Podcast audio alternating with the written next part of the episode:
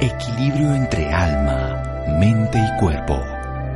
Bienvenidos a Sanamente, la cita con el bienestar. Dirige Santiago Rojas.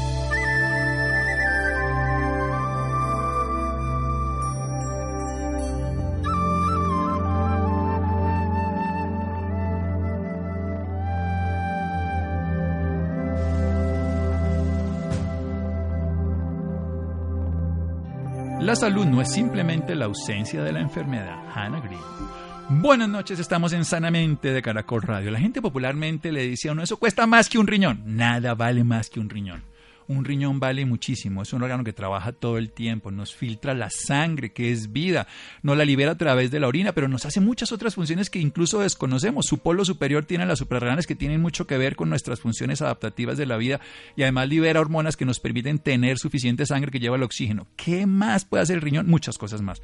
Pero de su cuidado depende de lo que hagamos en la vida, depende de lo que nos comamos, depende del ejercicio, del sueño, depende de muchos medicamentos que no sabemos que nos hacen daño. Por otro lado, regular las cifras tensionales y regular el azúcar. Y algo muy importante, cuando se daña el riñón hay tratamientos, hay tratamientos muy complejos, hay tratamientos menos complejos. Quiero que hablemos de todo eso con una persona que sabe del tema, el doctor Rafael Eduardo Rodríguez Pavón, médico cirujano de la Universidad Nacional, especialista en medicina interna y nefrología. Esa es la especialidad que ve el riñón, toda la parte funcional del riñón. Con más de 30 años en ejercicio profesional, actualmente es coordinador de diálisis peritoneal en una multinacional de diálisis en Fresenius. Doctor Rafael Eduardo Rodríguez Pavón, buenas noches. Buenas noches, Santiago. ¿Cómo está usted? Muy bien y honrado de que aquí se aparezca y nos hable directamente a los micrófonos de Caracol. Cuéntenos para qué sirve el riñón, que todo el mundo, lo que le digo, la pierde un riñón. Eso no es cierto. El riñón vale mucho más que lo que cualquier cosa digamos. Sí, eh, los riñones, todo el mundo sabe que producen orina. Y eso es lo que la gente, pues, lo ve al, en el diario vivir. Pero, ¿qué es eso? Es el, el, lo último que pasa es la producción de orina. El riñón filtra y limpia la sangre. Para darle una idea, nosotros tenemos 5 litros de sangre. Una Sí. persona de 1,70 con 70 kilos de pesa tiene 5 litros de sangre y tiene 3.5 litros de plasma. Bien, el riñón en el día filtra 180 litros de plasma. Es decir, está limpiando. con- 180 litros, o sea, qué trabajito. trabaja, él trabaja todo el tiempo. Uno, uno, uno lava dos platos y se cansa. Uno se- y, él, y, él, y él trabaja, él, él limpia 180 litros, es decir, está continuamente limpiando toda la, la- la- más, pues, mucho más de la bolemia de uno. Sí, recordemos Ese que el un plasma es la, la otra diferencia de los glóbulos en la sangre. Pero de todas maneras, yo les decía que el riñón también tiene que ver con los otros glóbulos. Correcto. Eh, Los, ri- los riñones también tienen lo que usted dijo. Usted veo que usted también sabe bastante de nefrología, por supuesto, muy bien. Es un médico holístico. Un médico, Un médico. Los holístico. médicos tenemos que conocer de seres humanos que tienen riñones. Correcto. Los riñones también producen una sustancia que se llama eritropoyetina que va a estimular la médula ósea para que produzca sangre. Precisamente los premios Nobel de Medicina ahora fueron por eso. Precisamente. El, otra de las funciones de, los riñones es controlar la tensión arterial. Ellos producen una serie de sustancias y modulan una serie de sustancias, sabemos, eje, renina, angiotensina, aldosterona, para controlar cómo se contraen o se dilatan los vasos y qué tanta fuerza va a hacer el corazón para precisamente bombear la sangre, aumentar o disminuir la presión arterial. Y todo en pos de mantener el oxígeno adecuado y los nutrientes, que eso es lo que termina haciendo. Le, le- le quita el mugre al cuerpo el riñón, le da la posibilidad de producir en la médula, en la fábrica, los glóbulos rojos que van a llevar el oxígeno y le mantiene el flujo para que el oxígeno llegue a los tejidos, porque eso es en última lo que hace la presión arterial. Correcto. También los riñones Y son dos. regulan una serie que no se nos suba o que se nos baje una serie de sales que tiene uno dentro del cuerpo que son el sodio y el potasio. Si usted se le sube mucho el potasio, gravísimo, se muere. Si se le baja, también tiene que estar de en hecho, un rango... una inyección directa de potasio en la vena es una forma de producir la muerte. Exactamente, esa es la inyección letal. Sí. Pero también el sodio, si se sube, es muy grave. No, y cuando se le baja uno... y se le baja así. muchos, uno ve en los, en, las- en los adultos mayores que las alteraciones del sodio son la primera causa de trastornos cognitivos y muchas veces se piensa que están con demencia y lo que tienen es simple y llanamente un electrolito que le permite el intercambio a nivel de las células, que eso es lo que es la vida. Eso es correcto. Entonces ahí están los riñones regulando esa cantidad de sales que uno tiene. Pero también los riñones tienen que ver con los huesos. Claro. Los riñones eh, le hacen una activación a la vitamina D. La 1,25 Le- le la- la- sí. le hace la segunda hidroxilación en la, para que se forme la 1,25 hidroxicolecalciferol, Calcitriol. el famoso calcitriol. Esa, esa vitamina sirve para uno absorber y reabsorber el, a- primero absorber el calcio en los intestinos, Sí. segundo reabsorber el calcio allá en el tubulito de, lo- de la nefrona, pero también sirve para eliminar o de- botar el exceso de fósforo. Entonces los riñones están regulando continuamente el metabolismo del calcio, del fósforo y por ende de los huesos. El movimiento, la sangre, la circulación y la estructura. Qué maravilla que es el riñón. Ahora vamos a cuidarlo después de un pequeño corte comercial porque esta maravilla se nos daña. ¿Por qué se nos daña? Seguimos en Sanamente de Caracol Radio. Síganos escuchando por salud. Ya regresamos a Sanamente. Bienestar en Caracol Radio. Seguimos en Sanamente.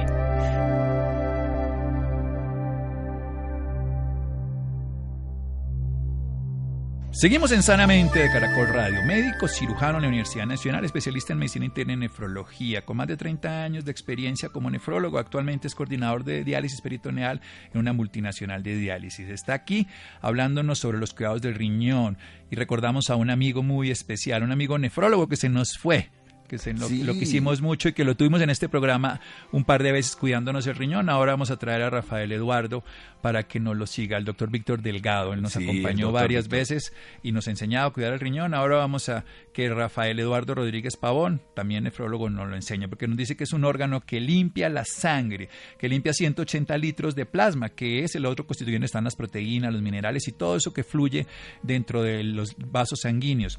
Además, nos produce la eritropoyetina para producir los glóbulos rojos. Además, nos controla la tensión arterial para tener el flujo sanguíneo en todos los tejidos. Nos regula las sales fundamentales del intercambio de membranas sodio y potasio en todos los tejidos, porque lo hace desde el riñón, en la cantidad, como lo hacen en el mar permanentemente para que el mar tenga la salinidad. Nuestro cuerpo lo logra de esta manera. Y además en los huesos, porque nos regula la vitamina D3, que hoy en día sabemos que es una hormona y que funciona la- para prevención de muchas enfermedades, entre otros el cáncer de mama y de colon, y le permite entonces que el cuerpo la hidroxile para que la podamos evitar, que perdamos el, el- el calcio, que es fundamental para la estructura, que eliminemos lo que nos sobra, que es el fósforo. Por eso cuando se dañan los riñones, todo esto se altera. Pero ¿cómo los cuidamos, doctor Rafael Eduardo? Pero también falta otro Ay, puntico. por favor, Es los- que me falta eh, otra función muy... Regula el equilibrio del pH. ah, sí, señor. El- Potencial de hidrogenión, el Sí. 7.4 que tenemos aproximadamente, 38-42. Correcto, entonces eh, los riñones eh, mantienen ese pH en neutro, es decir, tiene que usted estar, si se pasa mucho, entonces usted quedaría eh, sea, ah, en alcalosis, si se sube el pH, Sí. entonces alcalosis, y si se baja, es acidosis. Entonces ellos regulan eso en forma muy exacta. Y por otro lado, también regulan o eliminan las, la medicación, las drogas. Ese es el problema que le hacemos, Todos- porque todo lo que le echamos al riñón, todo lo que le echamos al cuerpo pasa por el riñón. Y si le hace Todo. daño, no lo tiramos. ¿Cómo lo cuidamos? Yo quiero cuidar estos órganos maravillosos. Bien, entonces primero tenemos que ser conscientes que hay dos enfermedades muy grandes que son las que más dañan los riñones, que son la diabetes y la hipertensión arterial. Estamos hablando de estadísticas que el 9% de la población colombiana, más que la media mundial del 8.5, aunque estamos hablando de que algunos hablan hasta el 18, ¿no? Y esas son unas estadísticas porque decimos 9 sabemos, otros 9 no sabemos, un 18% de la población. Hipertensión estamos entre 15 y 20, depende de... Correcto. En este momento más o menos hay unos 4 millones 800 mil personas contadas aquí en, Sí. eh, por la cuenta de alto costo en Colombia que padecen entre esas dos enfermedades. Y se pone que la mitad no lo saben, por eso es que doblo ese porcentaje para decir que pasamos del 10 al 20 probablemente o al 15, por ahí estamos. Entonces, si tenemos, si, si una persona, si no conoce si es diabética o si es hipertensa, pues debe ir a acudir a un médico, que le hagan un control, un control de su tensión arterial, que le hagan una, una medición de su glicemia. Con eso ya podemos encontrar. Entonces, usted, eso se llama una prevención primaria. Primaria. Primaria porque se hace antes de que haya daño. primaria, es decir, no esperemos a que el paciente esté gravísimo, malísimo, con todos los daños que acarrean estas dos enfermedades. Entonces, si podemos controlar desde un principio, empecemos con la diabetes, entonces el control adecuado del peso, no, sobre, con, no sobrepeso, si podemos controlar la alimentación. ¿Qué alimentos precisamente Le hacen Uy, daño al riñón. le hacen daño al riñón? Échalos, cuéntelos para que sepamos. El exceso de proteína. O sea, eh, todos estos muchachos que hoy en día quieren irse al gimnasio para volverse Schwarzenegger, eh, en mi época era Rocky o Mr. eh, Hulk. De todas maneras, o sea, el, el riñón como tiene que filtrar y se las ve con 180 litros de plasma, que es donde están las proteínas, si tiene demasiada, termina pues obviamente sobrepasado. El- los riñones, los riñones normalmente estos 180 litros, eh, eh, si usted los divide por 1440 mili- minutos que tiene un día, día. da 125 mililitros minuto. Eso es lo que se llama tasa de filtración glomerular. Todo el mundo la conoce así o Sí, que así la medimos y es la que La esperamos que tenga una persona saludable. correcto. Se ha observado que cuando la persona tiene unas dietas altas en proteínas, el riñón empieza a hiperfiltrar, es decir, de 125 sube a 150 o 175. Entonces parecería que el riñón está, oh, muy bueno, está hiperfiltrando, qué cosa está, pero no, lo están sobrecargando, lo están haciendo Está que- trabajando el extra y El al extra. final obviamente está programado como cualquier órgano, tiene su tasa de capacidad. Va a llegar a lo que se llama el principio de incompetencia. Eso es lo que le pasa a los órganos cuando los sobrepasamos, que nos ocurre en las articulaciones, que nos ocurre evidentemente en este caso específicamente a función del riñón. Entonces, primero, dieta. ¿Cuánta proteína deberíamos comer? Aproximadamente una persona, digámoslo en términos generales, por supuesto un deportista come un poquito más, un niño más, una persona en cierta enfermedad, pero en términos generales para no comer en exceso. 0.8 gramos por kilo de peso por día. Oigan esto, entonces supongamos que una persona, hagámoslo fácil, 100 kilos, un gordito de 100 kilos, un Clausus Ujú. Clay de esos de peso pesado. Entonces tendría que comer 80 gramos de proteínas. Un pedazo de carne tiene aproximadamente 25% de proteínas por pedazo. O sea que si uno se comiera un pedazo, vamos a poner una libra de carne, que son 250 gramos, ya con eso tendría sesenta y tantos gramos de proteína, que ya con eso casi habría suplido completamente todo el día. Exacto, la cuestión es que... eh, en- Eh, y este es un gordito. Si pesara 70 kilos, ya se hubiera pasado, porque 70 sería 7. No, ni siquiera 500. Ya se hubiera pasado con, con la, la libra de carne. La, la cuestión es que nosotros nos quejamos, eh, el, el mundo ahora tiene un problema que es muy grave. Así como hay personas que están falleciendo de hambre, hay personas que están falleciendo de obesidad. Entonces, el acceso a los alimentos y a la proteína... es que la disponibilidad es todo el tiempo, todo el día. Además, están enriquecidos con palatabilidad que le hace que uno se lo coma con más ganas, con más cantidad, que quiera más. Pero hay una cosa fundamental, una cantidad de suplementos de proteína. La pregunta es, ¿necesitamos suplementos de proteína si comemos? Si comemos, ¿no? Obviamente, no estamos hablando de enfermos, estamos No hablando de la persona sana. No, no, no se necesita ningún suplemento. Una persona, si usted observa, cojamos una- un, una- un desayuno normal, entonces las personas se toman un café con leche, ahí ya la leche tiene proteína. Claro. Y Dos huevitos, son 14 gramos de proteínas. dos huevos con y con, con- una salchicha o con jamón. Ya ahí tendría Más 20, 20 y pico. Ya, ya, ya tiene la tercera parte o larguita.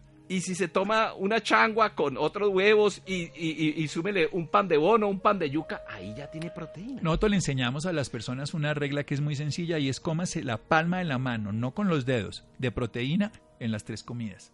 Y con eso tienen la proteína que necesita. Si, a- si llega a faltarle la necesidad, entonces come un poquito más, pero eso lo mide uno. Pero no, la gente se come es el plato de proteína y no la palma de la proteína. Por supuesto. Ahora, el almuerzo, una bandeja paisa. Hiperproteica. Los frijoles tienen proteína. Sí. El huevo tiene proteína, el chorizo, la, todo La esto, carne molida. La carne molida, el chicharrón. todo esto tiene proteína. Entonces las personas en este momento una eh, tienen una disponibilidad de por encima de más de 2 gramos Bueno, por entonces, kilo. de proteína. devolvámonos. Hipertensión arterial, hay que controlarla, diagnosticarla, porque el riñón daña, el mal daño del riñón hace hipertensión, pero la hipertensión daña el riñón. Eso es un círculo vicioso. Correcto. La diabetes pasa exactamente lo mismo. el azúcar se filtra también en, en- todo esto se hace en- en- a nivel de nuestro riñón, en nefronas y otra cantidad de nombres. Asa contorneado distal, el túbulo contorneado distal, asa en Henle, en fin. Bueno, volvámonos a lo importante. No más de 0,8 gramos por kilogramo Más de 0,8 de- gramos por kilogramo de peso de proteínas aproximadamente. Y pasemos a las otras dos cosas que me interesan mucho. Los remedios. Sí, pero y antes de los remedios. usted es el que sabe, a- a- an- antes de los remedios me gustaría hablar sobre la hidratación. Eso. la buena hidratación. Se- siempre hemos oído hablar de los de que se tomen ocho vasos de agua al día. Realmente no es que sean los ocho vasos, porque también si usted toma jugo, eso cuenta, o si toma líquido, eso cuenta. La sopita. Pero los riñones funcionan con agua, funcionan con líquido. Claro, porque lo que están haciendo es filtrando, entonces necesitan, como cuando uno va a barrer, limpiar, necesita primero barre, pero lo necesita agüita para mojarlo y sacarlo. Entonces hay que tomar líquido. Eh, hay, hay enfermedades y, por ejemplo, la producción de cálculos en los riñones, la litiasis renal, Uy, que se produce precisamente por dos condiciones, volviendo exceso de ingesta proteica y dos, que las personas no toman agua en la noche. No toman agua en la noche para no levantarse al baño a ir a... Y entonces, en la noche se produce el metabolismo de esas proteínas eh, en oxalatos y se decantan y empiezan a formarse los cálculos. Como, lo como pasaba antes que se sulfataban las eh, eh, pilas o se sulfataban las baterías de los carros, así le pasa, se secan y quedan ahí las partes de los, nosotros llamamos en este caso electrolitos. Vamos a hacer un pequeño corte aquí en Sanamente de Caracol Radio y seguimos para que hablemos de las drogas y de la diálisis, el CAPD, que usted es especialista en el tema. Seguimos en Sanamente. Síganos escuchando por salud. Ya regresamos a Sanamente. Bienestar en Caracol Radio. Seguimos en Sanamente.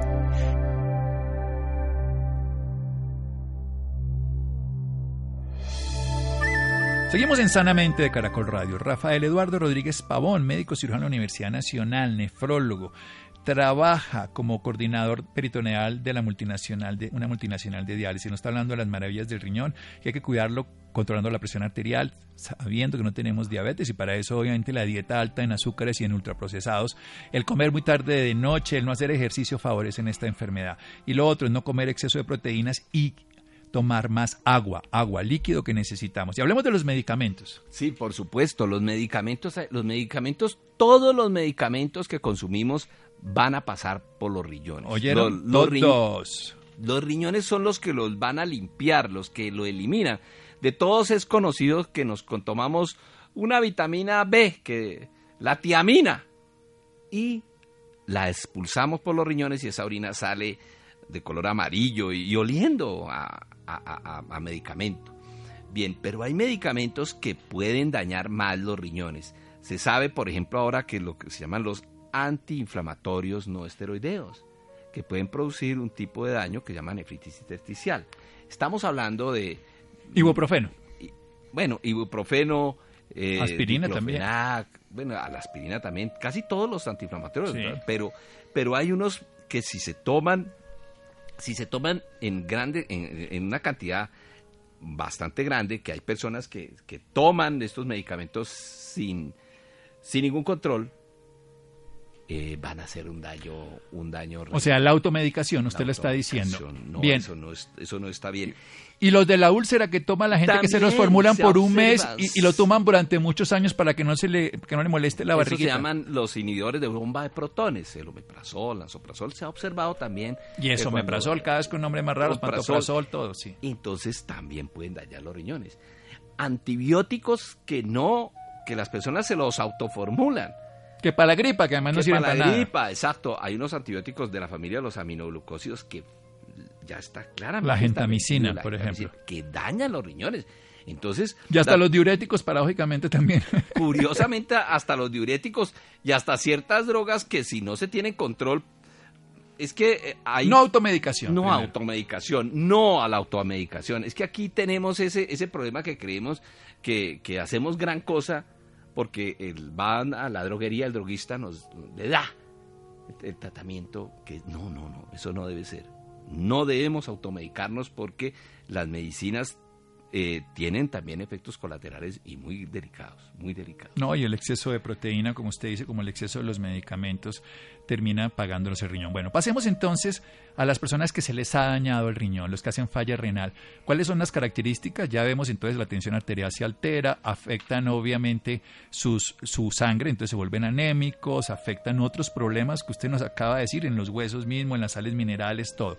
¿Cómo se trata? Porque usted es especialista en un método que la gente no conoce. ¿Qué es esto de la diálisis peritoneal? Y, que, y hable un poquito de la hemodiálisis para entender la diferencia.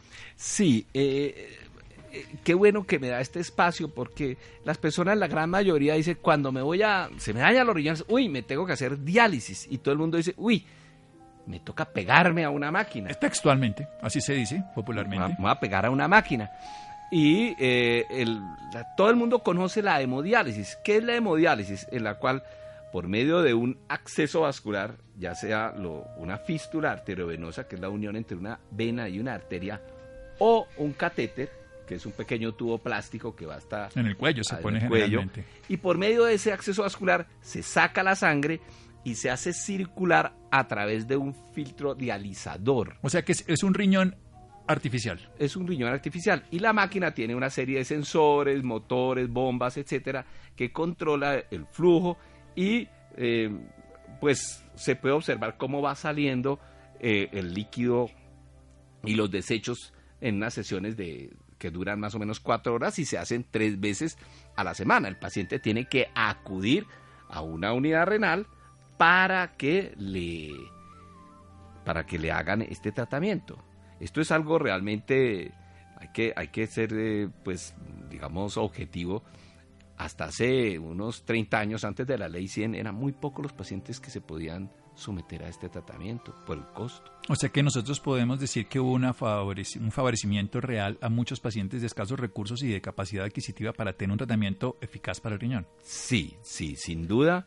Eh, eso ha sido uno de los beneficios de la ley 100. Yo en eso sí, el que... Sí, no, y lo que, lo que ocurre, yo creo que para los más necesitados, sin duda, la claro. posibilidad de tener acceso a todo el sistema de salud es una dignidad honrosa para todo ser humano existir en este planeta y la posibilidad de que un Estado lo cobije médicamente. Pasemos a entender qué hace la diálisis peritoneal. peritoneal. Entonces, esa es la hemodiálisis, la que le conté antes. Pero también existe la terapia de diálisis peritoneal, en la cual primero al paciente se le implanta un catéter, también es un pequeño tubo de material flexible muy suave, que queda alojado dentro de la cavidad abdominal. Uno dentro de la cavidad tiene una membranita que se llama peritoneo, y esa es la que nos va a servir como filtro. ¿Cómo funciona la diálisis peritoneal? Se le introduce una serie de líquidos que tienen unas características bioquímicas muy importantes que permiten el intercambio de las sustancias de desecho, de las sustancias que se van a sacar y también tienen una serie de, digamos, de productos que se llama osmóticamente activos y hacen que sal, saque el agua, saque el exceso de agua del paciente. Entonces, O sea, vo- volvemos el peritoneado del paciente, su mundo interior, un riñón. se, lo, se le vuelve un riñoncito, se le vuelve un riñoncito y esta, esta diálisis peritoneal se hace en la comodidad de la casa. Continua, ambulatoria. se hace así, se llama diálisis peritoneal ambulatoria continua.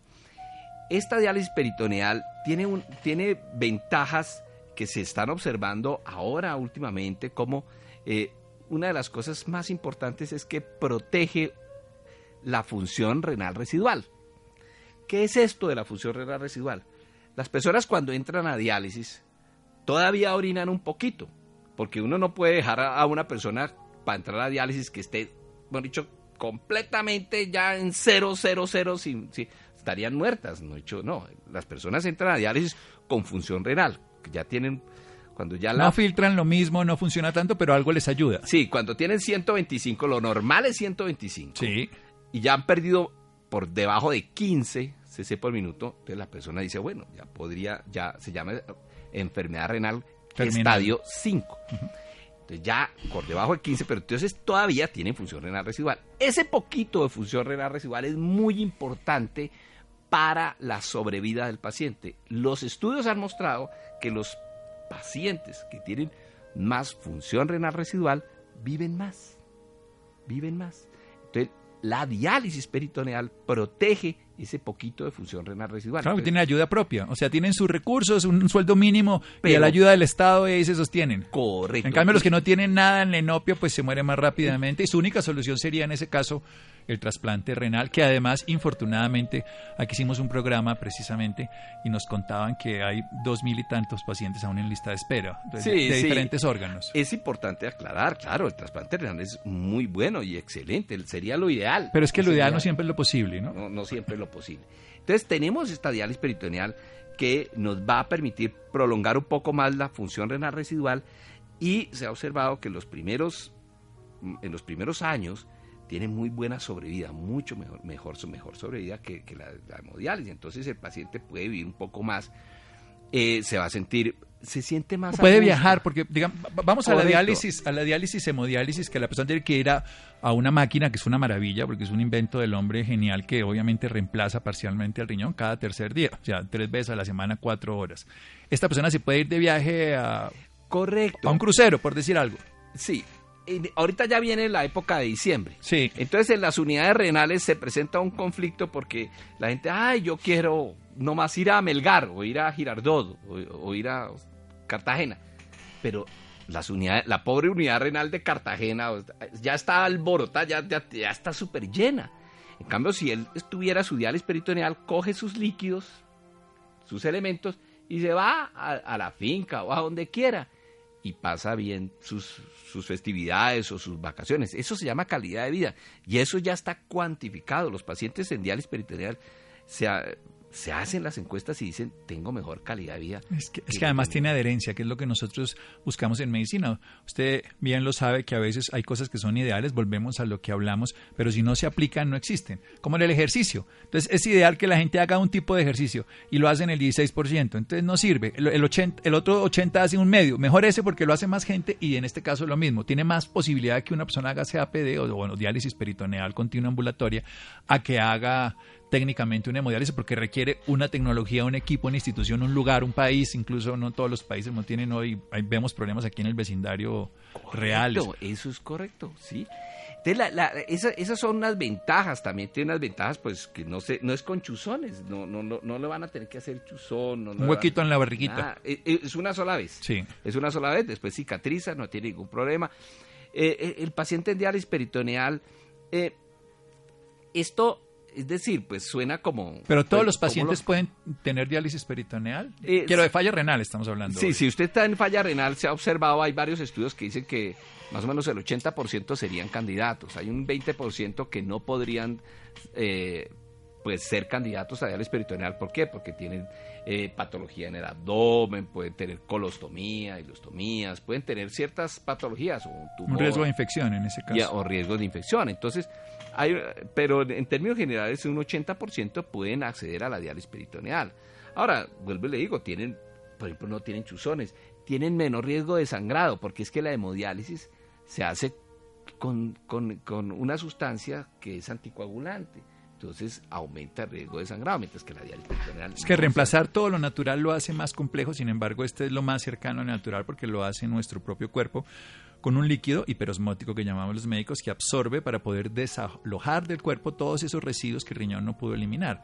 ¿Cuánto dura un procedimiento de estos? La diálisis peritoneal se hace, se hace sí, lo que se llama cambio de bolsa. Son los cambios de bolsa se hacen cuatro veces en el día. Puede ser a las 7 de la mañana, una de la tarde, 5 de la tarde, 10 de la noche. La persona se va a la oficina a trabajar, la recepcionista, el celador, el que quiera, porque lo, lo he visto en personas de todas las características. Se hace el cambio de bolsa mientras está tecleando en el computador, mientras está haciendo su Se vida puede- normal. Se hace el cambio de bolsa. El cambio de bolsa dura 20 minutos, Sí. 30 minutos. El cambio de bolsa. ¿Qué consiste el cambio de bolsa?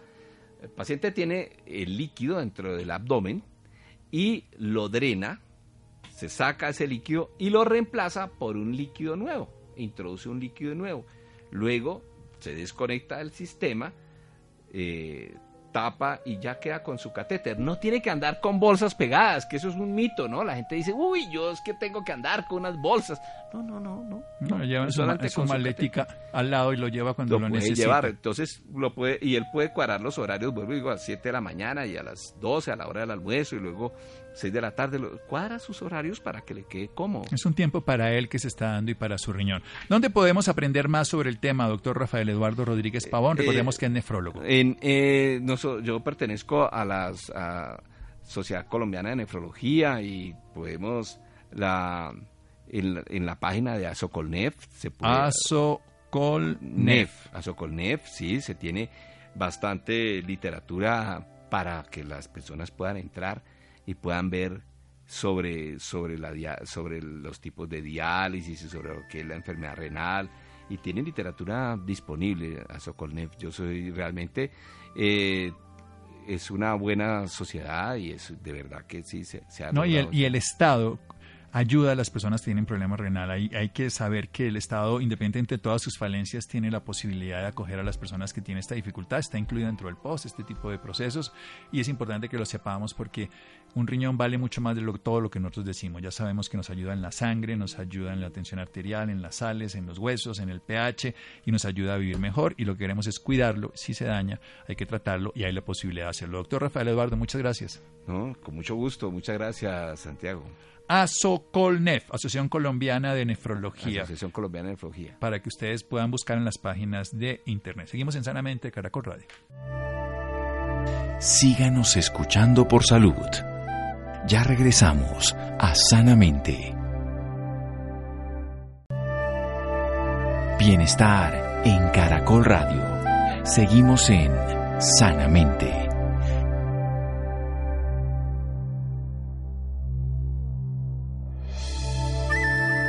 Seguimos en Sanamente de Caracol Radio. Bien, cambiando de tema. Fundapso lanza Vivir en mi piel a fin de visibilizar el impacto físico y también psicológico causado por la enfermedad de la psoriasis. Esta es una enfermedad que afecta la vida de los pacientes a un gran porcentaje emocional, un 98%, social un 94%, su familia un 70% y incluso a nivel profesional. Según lo reveló ya un estudio de la Organización Mundial de la Salud. Santiago, buenas noches. Buenas noches Santiago para usted y para todas las personas que nos acompañan a esta hora. La psoriasis es una enfermedad inflamatoria crónica, de la piel, no transmitible y sin cura, cuya prevalencia viene en aumento por lo que es considerada como un problema de salud global cada vez más grande. 125 millones de personas la padecen en todo el mundo. Para hablarnos más sobre este tema, esta noche nos acompaña la doctora Lina Colmenares, dermatóloga de la Universidad CES, docente de pregrado y posgrado de la misma universidad, trabaja en CRIPSO, en la clínica de psoriasis y enfermedades inmunomediadas y pertenece a CROPSOR, Grupo Colombiano de Psoriasis y Artritis Psoriástica. Doctora Lina Colmenares, muy buenas noches y bienvenida a Sanamente. Muy buenas noches, Santiago, y a todos los que nos escuchan hasta ahora, mm, muchísimas gracias por estar ahí. Perfecto, doctora. Para empezar, quisiera que nos ampliara un poco más de qué se trata esto de la psoriasis. Bueno, la psoriasis es una enfermedad inflamatoria que afecta principalmente la piel, pero también puede afectar las uñas, el cuero cabelludo, los genitales y las articulaciones. Y es una enfermedad que es bastante notoria a simple vista, entonces lo que causa muchas veces un gran impacto social en el paciente. Perfecto, doctora. ¿Qué causa esta patología? Bueno, la psoriasis tiene múltiples eh, mecanismos como de producción, pero lo más importante es que uno tiene que tener una predisposición genética para alguna enfermedad, es decir, nosotros siempre nacemos con una predisposición genética a o ser hipertensos, diabéticos o a tener o a sufrir de cáncer. En este caso tenemos una predisposición a tener psoriasis. Y aparte de eso, se viene el sistema inmune. Entonces, esa predisposición genética hace que nosotros en algún momento podamos desarrollar la enfermedad y supongamos que en este caso de la psoriasis eh, tenemos algo que se llaman como disparadores o aceleradores de la enfermedad. Entonces el sistema inmune generalmente es el que nos da la defensa contra algo, es decir, si yo tengo una infección, un, eh, un trauma o algo, el sistema inmune es el que va a actuar en ese momento y me va a defender. En este caso los pacientes con psoriasis tienen un sistema inmune el cual está como muy alerta, está muy despierto, ¿cierto? Y pequeños estímulos que podrían no ser significativos para otra persona, para el paciente con psoriasis sí lo son y son disparadores. ¿Cuáles podrían ser esos estímulos? Por ejemplo, eh, un paciente con psoriasis, el tener una amigdalitis, el estar muy estresado, eh, tener, por ejemplo, eh, a veces estas eh, condiciones que fumo o que consumo licor son disparadores. Entonces hacen que ese sistema inmune, que está como más alerta y necesita a veces como que algo lo dispare, empieza a generar inflamación. Y en este caso, si la inflamación en la piel puede que no haya sucedido nada directamente sobre la piel, pero entonces el sistema inmune da una orden y dice, bueno, algo está pasando y vamos a empezar a generar una inflamación. Y esa inflamación se traduce en que la piel se vuelve cada vez más gruesa en ciertas áreas y ese grosor, aparte de ser incómodo para el paciente, empieza a generar dolor, molestias, a veces picazón, ardor y a ser eh, notorio también por su descamación. Entonces es como un desbalance entre la respuesta que debería ser una respuesta normalmente eh, hecha ante un estímulo pequeño, el paciente con psoriasis tiene una respuesta más exagerada y en este caso la respuesta la hace a través de la piel. Perfecto, doctora. ¿Desde qué edad se puede manifestar esta enfermedad? Pues bueno, la verdad se puede dar en cualquier momento de la vida, pero generalmente uno ve que los pacientes rondan entre los 15, 20 años hasta los 35 a 50 años, son pacientes jóvenes los que sufren de esta enfermedad, o sea que son pacientes que están toda su vida por delante eh, y es una enfermedad que es crónica y recurrente, o sea que va a tener épocas en las que va a estar controlada, pero épocas en las que no. Entonces el paciente va a tener muchas veces eh, más intensidad de síntomas, se va a sentir un poco peor, emocionalmente puede eh, sentirse más desequilibrado por la, la actividad de su enfermedad. Doctora, ¿qué partes del cuerpo afecta esta patología? Bueno, generalmente nosotros lo vemos en áreas que las llamamos que son como áreas de roce eh, o áreas simétricas. Entonces, ¿qué son áreas de roce? En donde uno generalmente está haciendo fricción o roce, por ejemplo, los codos, las rodillas, la zona baja de la espalda, son sitios que son muy frecuentes de aparición. Eh, pero la podemos ver, como yo les comenté al principio, en el cuero cabelludo, en las uñas, en el área genital. Ella tiene, la enfermedad tiene múltiples manifestaciones, entonces a veces eh, puede pasar por una o por todas las manifestaciones o por todas las áreas corporales. Entonces, generalmente son los sitios que les digo, codos, rodillas, muy simétricas, es decir, ambos codos, ambas rodillas, la zona lumbar. Sin embargo, no hay que descuidar las otras áreas que pueden estar completamente involucradas. Doctora, ¿esta patología se diagnostica más en hombres o en mujeres? Pues generalmente no hay una diferencia marcada que sea más de hombres o mujeres. Ah, podrá verse más influenciada en algunos países o en algunas zonas geográficas más en uno u otro, pero en la población mundial podemos decir que es una enfermedad que afecta al 2 al 3% de la población mundial, lo que tú decías es cierto, hasta 125 millones de personas pueden estar en este momento padeciéndola o pueden eh, tener eh, enfermedad activa pero que predomine a veces más en uno u otro sexo, no puede estar en ambos, en ambos sexos. Perfecto, doctora. ¿Qué clase de tratamientos existen para tratar esta enfermedad? Bueno, tratamientos hay muchos, o sea, yo en este sentido quiero decir que los pacientes no se sientan abandonados. A veces, eh, lo digo porque uno va escuchando comentarios de todo el mundo y no, me dijeron que yo no podía hacer más tratamientos, que solo existían estos. No, tratamientos hay muchos, entonces, así como la enfermedad puede estar leve, moderada o severa, pues también van a, indicar, van a haber indicaciones para tratar cada uno de los tipos de manifestaciones. Entonces, desde lo más sencillo, por ejemplo, cremas, las cremas medicadas, generalmente son cremas de esteroides desinflamatorias y van acompañadas de algunos otros medicamentos que lo que van a buscar es, si la enfermedad tiene que ver con la inflamación, es desinflamar esa piel, y si tiene que ver, como les explicaba, que empieza a volverse más gruesa la piel en que se disminuya ese nivel de grosor de la piel. Entonces, Así yo tengo una enfermedad severa, puede que hasta la crema tenga que ver en algo de mi tratamiento en el día a día. Entonces ese es el punto más básico, cremas medicadas. ¿Qué más hay? Hay medicamentos orales, que ya serían terapias sistémicas, eh, hay muchos tipos, o sea, metotrexate, ciclosporina, estos no son marcas, sino que son los medicamentos que tenemos generalmente en el mercado retinoides, eh, todos ayudan en el proceso ya sea de inflamación o en el recambio acelerado de la piel. Tenemos eh, terapia, fototerapia, por ejemplo, que son cámaras de luz. La luz puede ser un mecanismo desinflamatorio en la piel, entonces son cámaras de luz controladas para lograr esa desinflamación. Y tenemos lo último, que son las terapias biológicas. Desde hace más o menos unos 10 años las terapias biológicas están en el mercado Y la verdad que es como lo que más ha evolucionado en el tratamiento, es como darle más al objetivo, más a ese punto específico de la inflamación que va a causar el que se desencadenen las lesiones. Ahora las terapias biológicas afortunadamente logran que ese paciente se sienta casi limpio o limpio de enfermedad, es decir, que sienta que no tiene lesiones activas, que puede volver a su vida normal, que puede desempeñarse en lo que antes hacía y que ya no lo había vuelto a hacer. Es poder devolverle como esa esa satisfacción de verse bien al paciente, de sentirse cómodo con, con su piel. Entonces yo creo que tratamientos hay de todos, así como el paciente que no necesita sino una primera instancia y se logra controlar con eso, al que no se le pueden seguir ofreciendo las otras opciones. O sea, es un mundo que se puede explorar, que no se sientan abandonados porque tratamiento va a haber de diferentes formas y también para cada tipo de paciente. Habrá unos con unas condiciones que favorezcan cierto tipo de tratamientos y otros que no digan, bueno, no, en este vamos a tener más cautelia y vamos a utilizar algún otro tipo de medicamento o tratamiento, pero para todos puede haber alguna solución. No curas, no hablo de curas porque realmente es una enfermedad crónica, pero la verdad que los tratamientos que tenemos ahora al alcance de las manos logran casi sentirse así, como si uno no tuviera la enfermedad, que eso yo creo que es el aspecto más positivo que tenemos en el momento. Perfecto, doctora.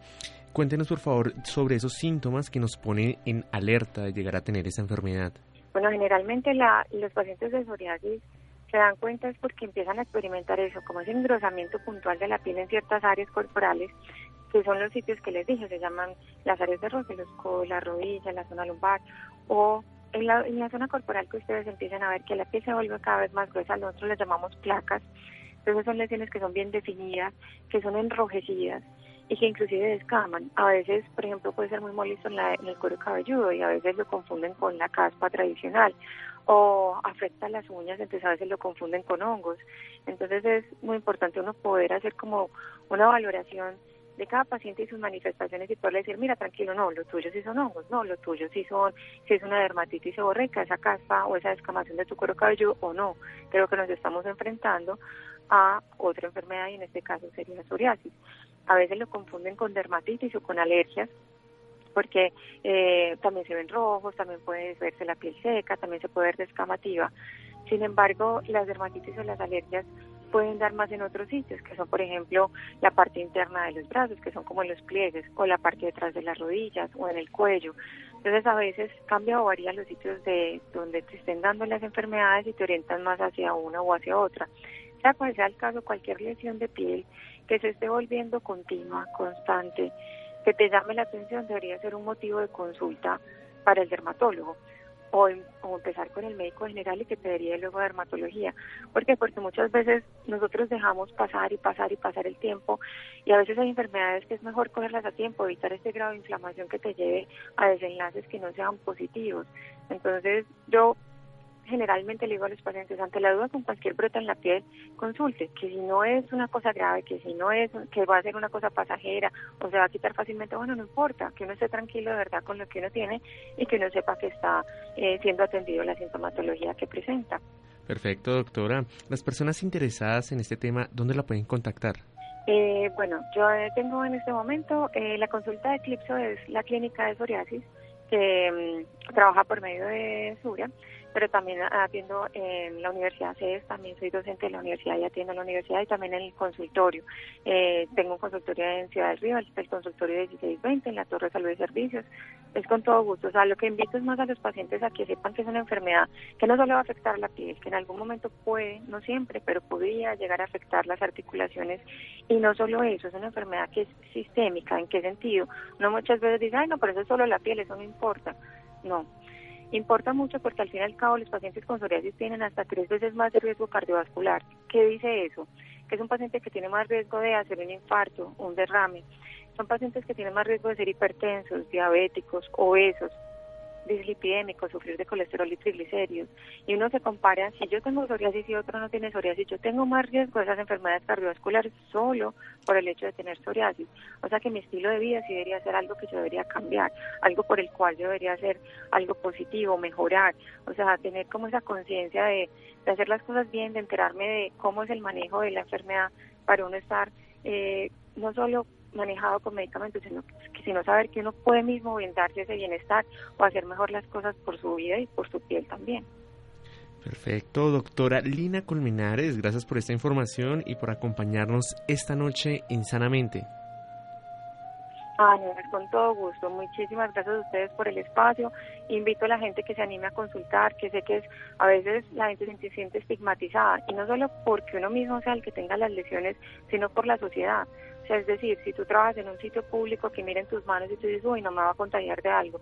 Si tú quieres hacer deporte que no puedas colocarte una pantaloneta, un vestido de baño. Entonces yo le animo a la gente es que se empodere y logre hacer esa consulta hay muchos tratamientos, hay muchos beneficios en uno tener como un diagnóstico temprano, entonces los animo a que se sientan cómodos con consultar, con ver otras opciones, con explorar e ir más allá y que eh, los pacientes que no sufren de esto, las personas que no sufren de esto, nos pongamos por un momento en el día en los zapatos del otro. Bueno, Santiago, muchísimas gracias.